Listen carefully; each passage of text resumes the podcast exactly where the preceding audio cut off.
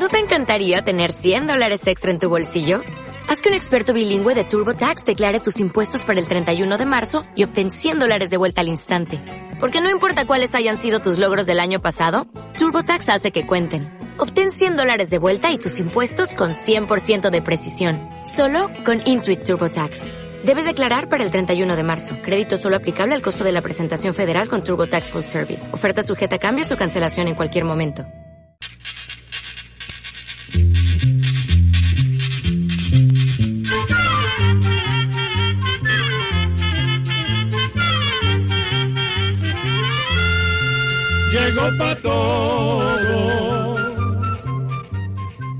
Llegó la escuela, llegó la escuela, llegó por radio.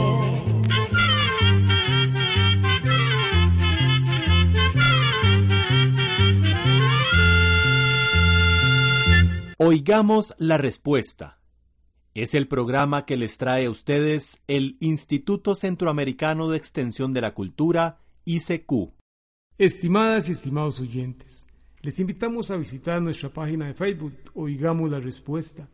Allí pueden encontrar información sobre el ICQ, fotografías, también pueden hacernos preguntas y pueden escuchar los programas anteriores y muchas cosas más.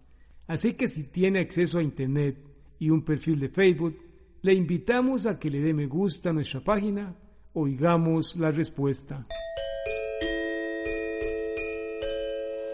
Deseo saber quién o quiénes inventaron los cepillos dentales, cuándo se inventaron, dónde se inventaron los cepillos dentales y de qué están hechos.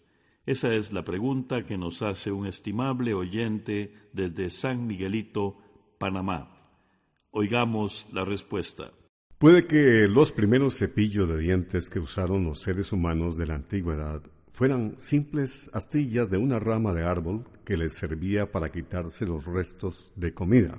Más adelante se les ocurrió machacar los extremos de esas pequeñas ramas y darles forma de fibras suaves que, al pasarlas por los dientes, no les dañaran las encías. Es más, se sabe que los árabes usaban de esta misma manera las ramas de una planta muy olorosa llamada areca, y los chinos usaron la nuez de esa misma planta, de la areca, para fabricar una especie de chicle que al masticarlo les dejaba limpios los dientes y evitaba el mal aliento. Por su parte, los griegos y romanos acostumbraban limpiarse los dientes frotándolos con un pequeño paño de lino grueso. Este fue uno de los métodos más utilizados en varios países del continente de Europa durante cientos de años. Hasta que en el año 1770 un inglés llamado William Addis creó el primer cepillo de dientes al introducir pelos duros de algún animal en pequeños huequitos que le hizo a un hueso de pollo. Y fue hasta el año 1932 cuando aparecieron los primeros cepillos plásticos con las fibras de seda, que ayudaban mucho más a la limpieza de los dientes. La fábrica DuPont fue la primera en hacerlos, y desde entonces los cepillos se hicieron cada vez más populares. Hoy en día los cepillos de dientes se hacen con una mezcla de plástico para el mango.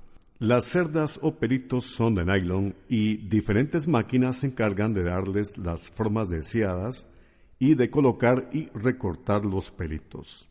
Finalmente, los cepillos son empacados en estuches de plástico y cartón. Actualmente este sencillo instrumento de uso diario, cotidiano, se encuentra en muchas formas y colores.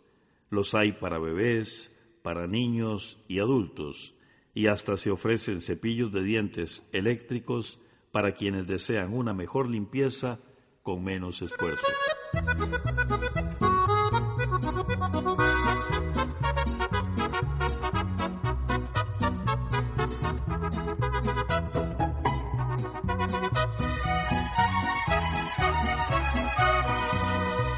Amigo, ¿qué te pasa? Estás llorando seguro es por desdenes de mujeres.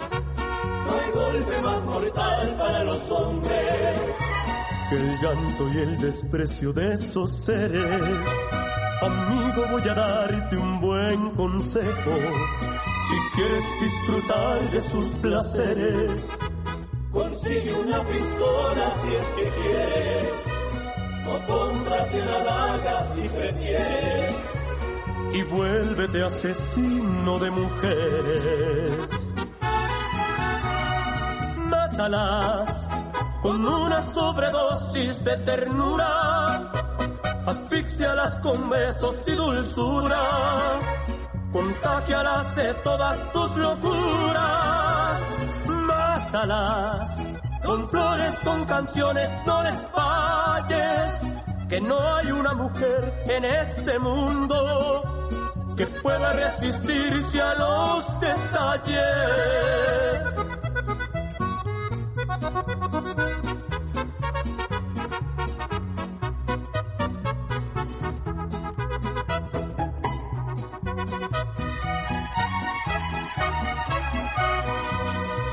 Despiértalas con una serenata. Sin ser un día especial, llévale flores. No importa si es la peor de las ingratas. Que tú no eres un santo sin errores. Amigo, voy a darte un buen consejo.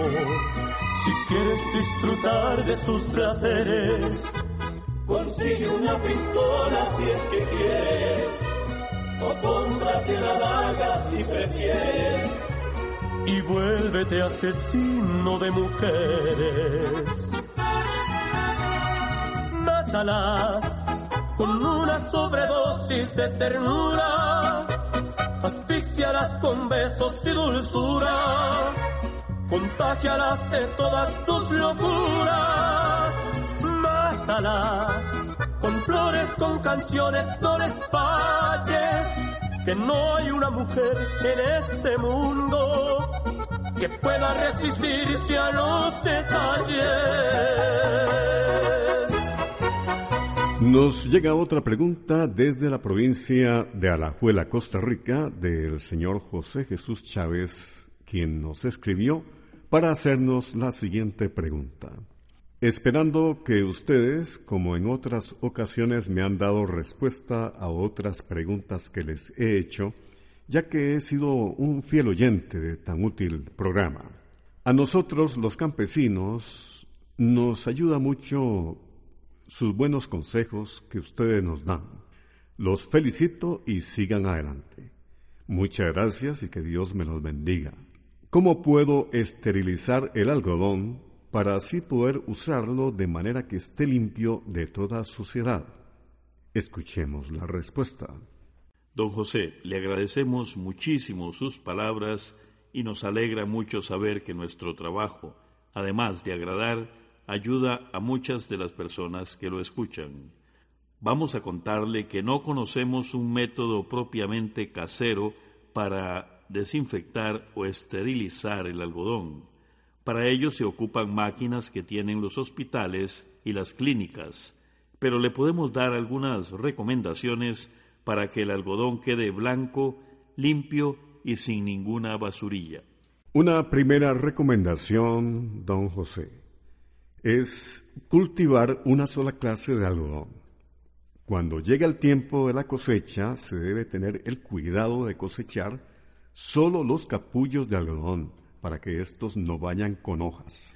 Los capullos deben estar secos y se deben ir guardando en bolsas de algodón que se conocen como arpilleras. Si es posible, se pueden tener dos de estas bolsas en una arpillera se van echando los capullos de algodón de mejor calidad y en la otra el resto. Luego los capullitos de algodón se deben poner a secar en un tablado de madera. Se le debe colocar un plástico grueso de color negro por encima para que proteja los capullos de la lluvia. Además, es muy importante que el lugar esté bien resguardado de gallinas o animales domésticos que puedan entrar.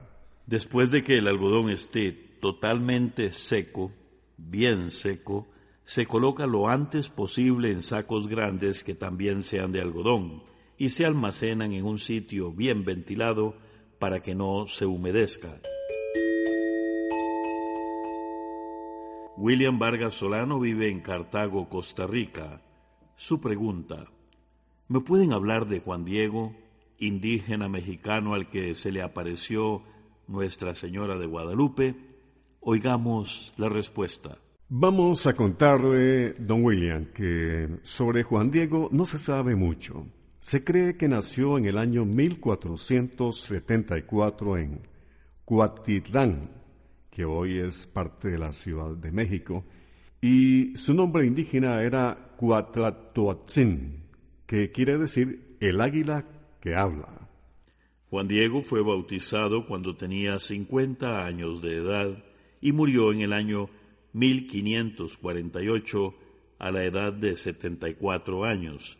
Fue beatificado en la propia Basílica de Guadalupe de la Ciudad de México el 6 de mayo de 1990 y se le declaró santo en el año 2002 por el Papa Juan Pablo II.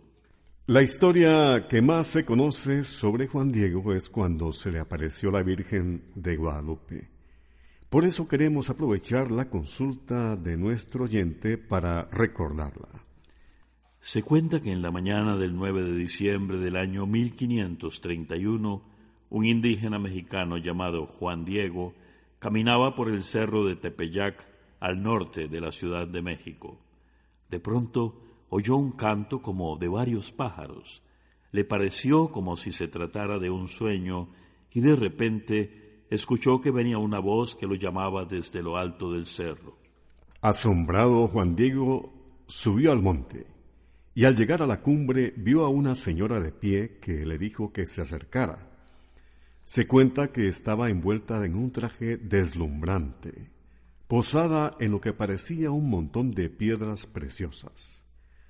Juan Diego entonces se inclinó delante de la dama misteriosa y ella dijo, Juanito, Juan Dieguito, el más pequeño de mis hijos, ¿para dónde vas? Y él respondió, Señora, voy para mi casa, que es tu casa. Y ella dijo, Quiero que sepas que yo soy la Virgen Santa María, la Madre del Señor del cielo y de la tierra, junto a quien todo está. Deseo que se me construya aquí un templo para mostrar en él todo mi amor a toda la gente de esta tierra, porque soy vuestra madre lo mismo que de todos los que me aman y confían en mí. En ese templo quiero oír sus miserias, sus penas y sus dolores. Ve al Palacio del Obispo de México y dile que yo te envío para que sepa que deseo que me construyan un templo en este lugar. A Juan Diego no le creyeron, hasta que un día llevó unas rosas que la Virgen le había dado como prueba, y así lo entendió el obispo Zumárraga. Además, en la manta donde Juan Diego llevaba las rosas, apareció la imagen de la Madre de Dios, la Santísima Virgen María.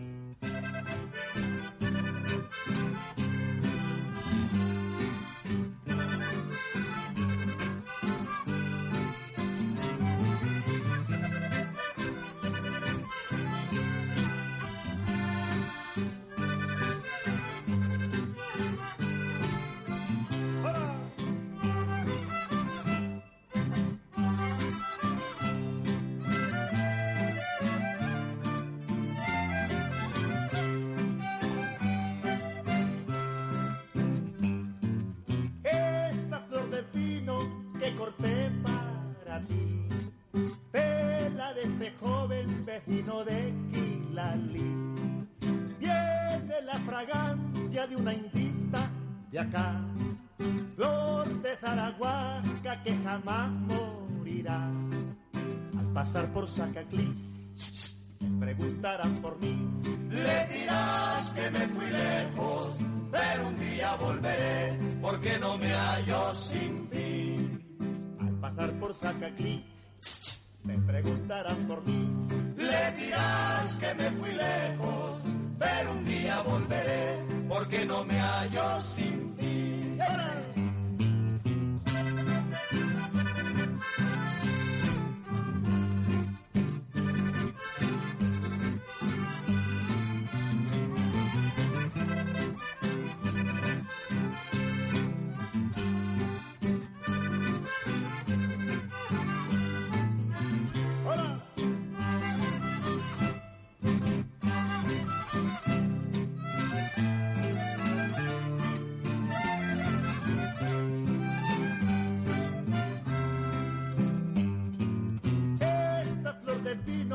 Que entre brumas nació. Es la que Sandino con sus manos cortó a la muchachita que escogió para él. La telegrafista Flor de San Rafael. Al pasar por Sacaquí, me preguntarán por mí.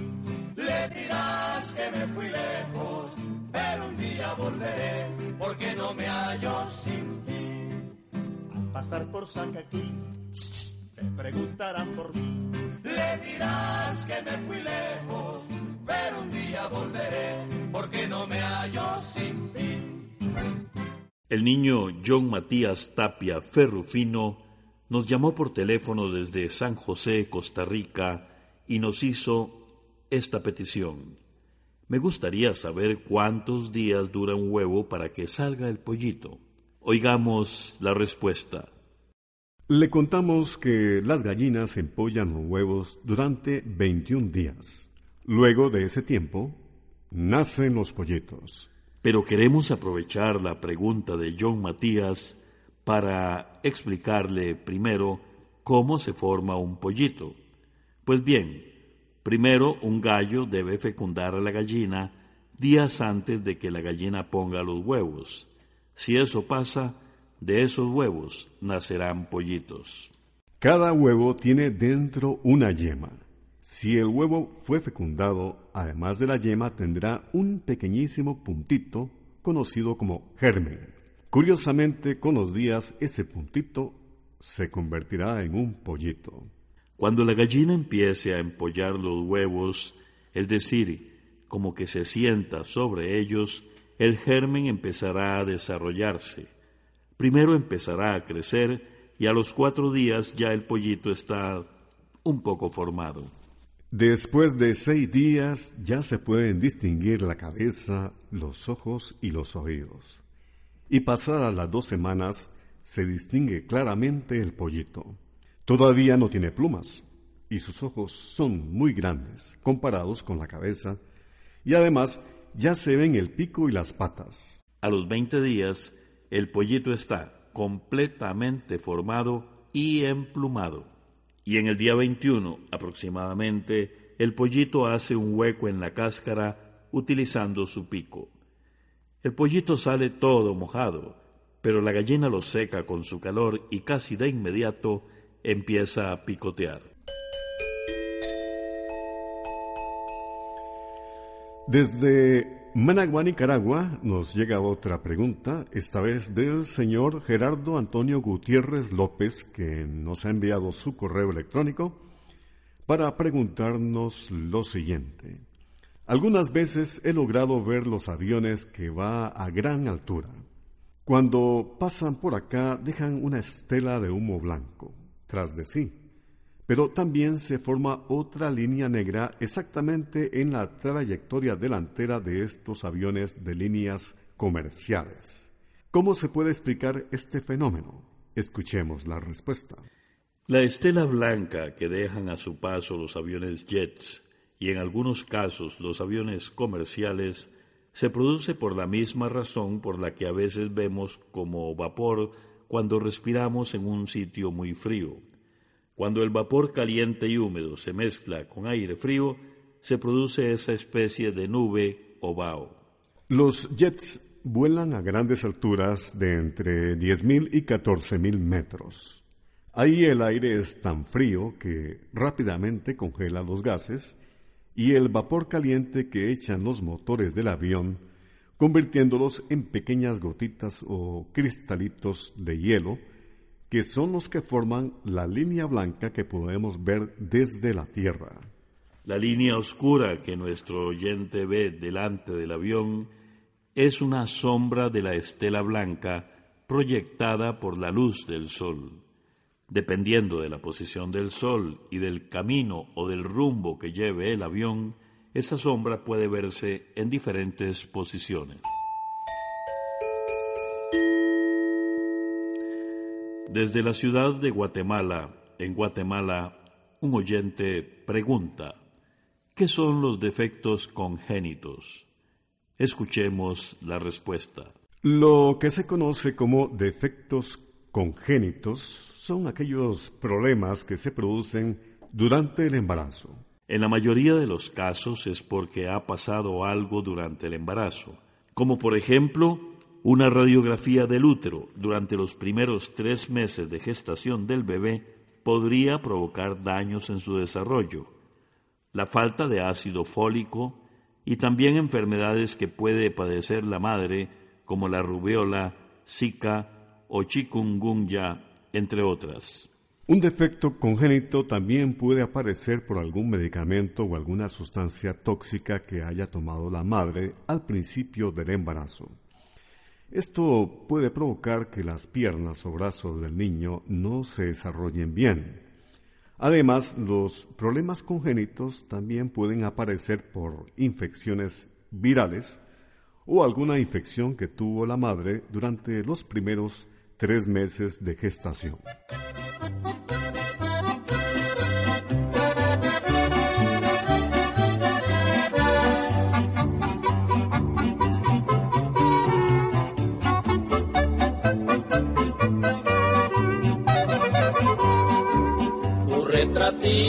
Lo traigo en mi cartera,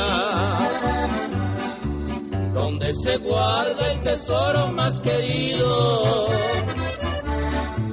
Y puedo verlo a la hora que yo quiera, aunque tu amor para mí esté perdido. No es que te amague, solamente te lo advierto no quieras te de seguir mirando. Pues tú bien sabes que lo nuestro fue muy cierto. Y tu retrato me lo está justificando. Yo te de y te de y te de Aunque te escondas y te apartes de mi vista yo pierdo mi cartera sin querer. De nueva cuenta te mando un retratista.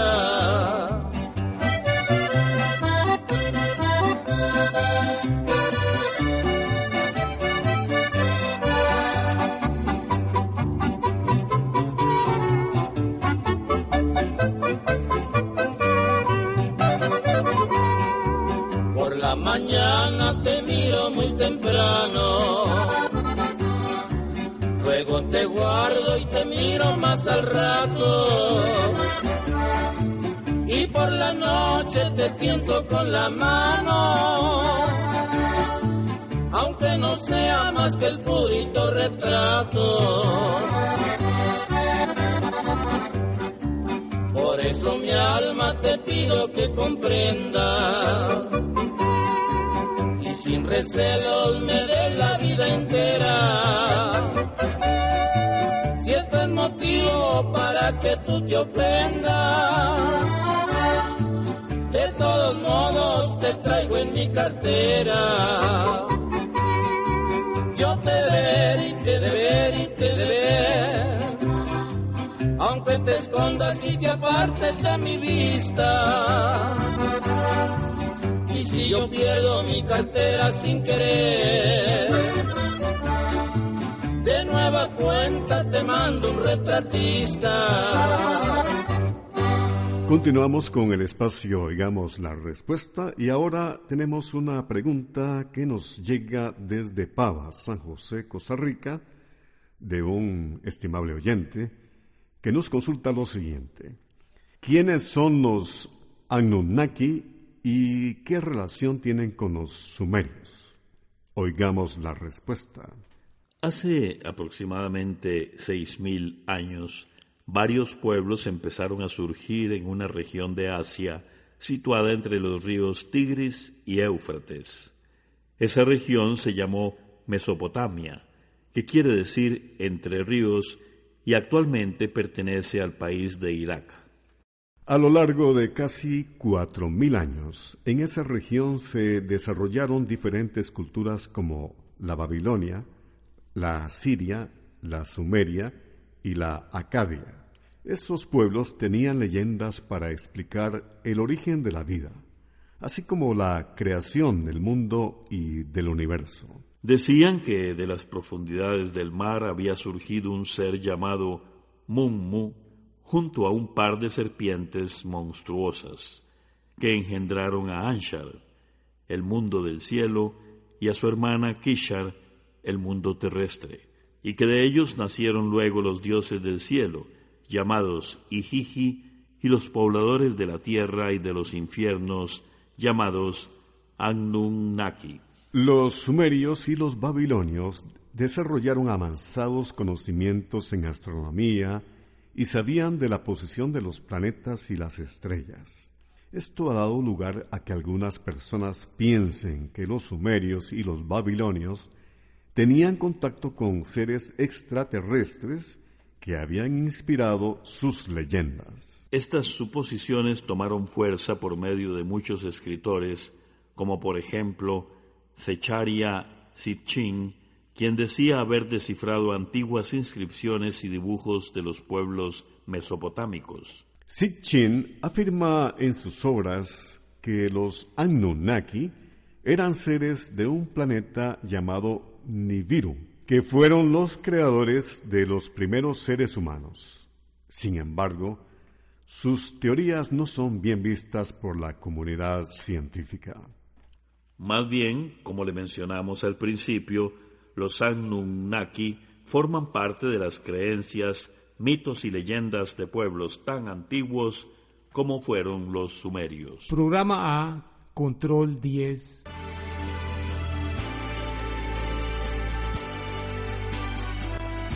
Así llegamos a un programa más de Oigamos la Respuesta.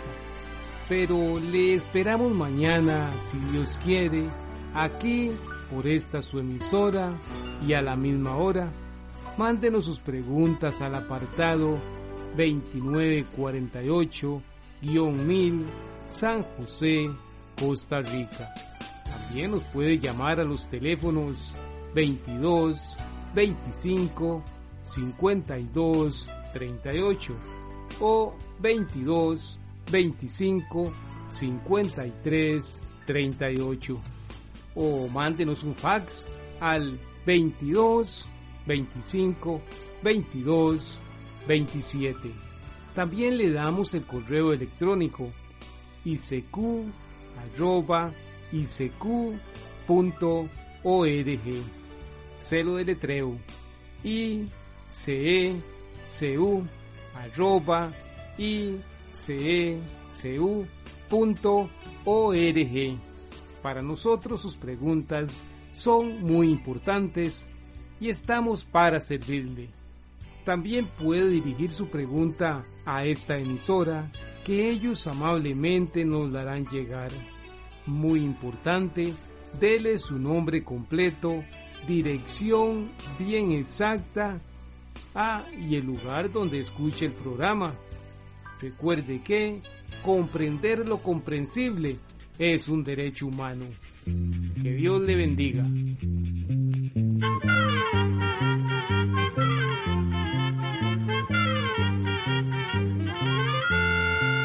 Llegó el momento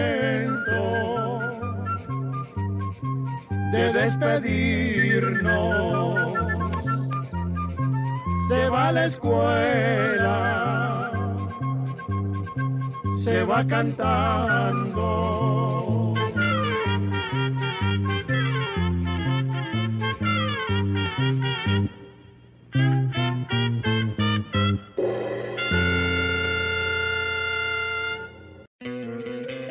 ¿No te encantaría tener 100 dólares extra en tu bolsillo?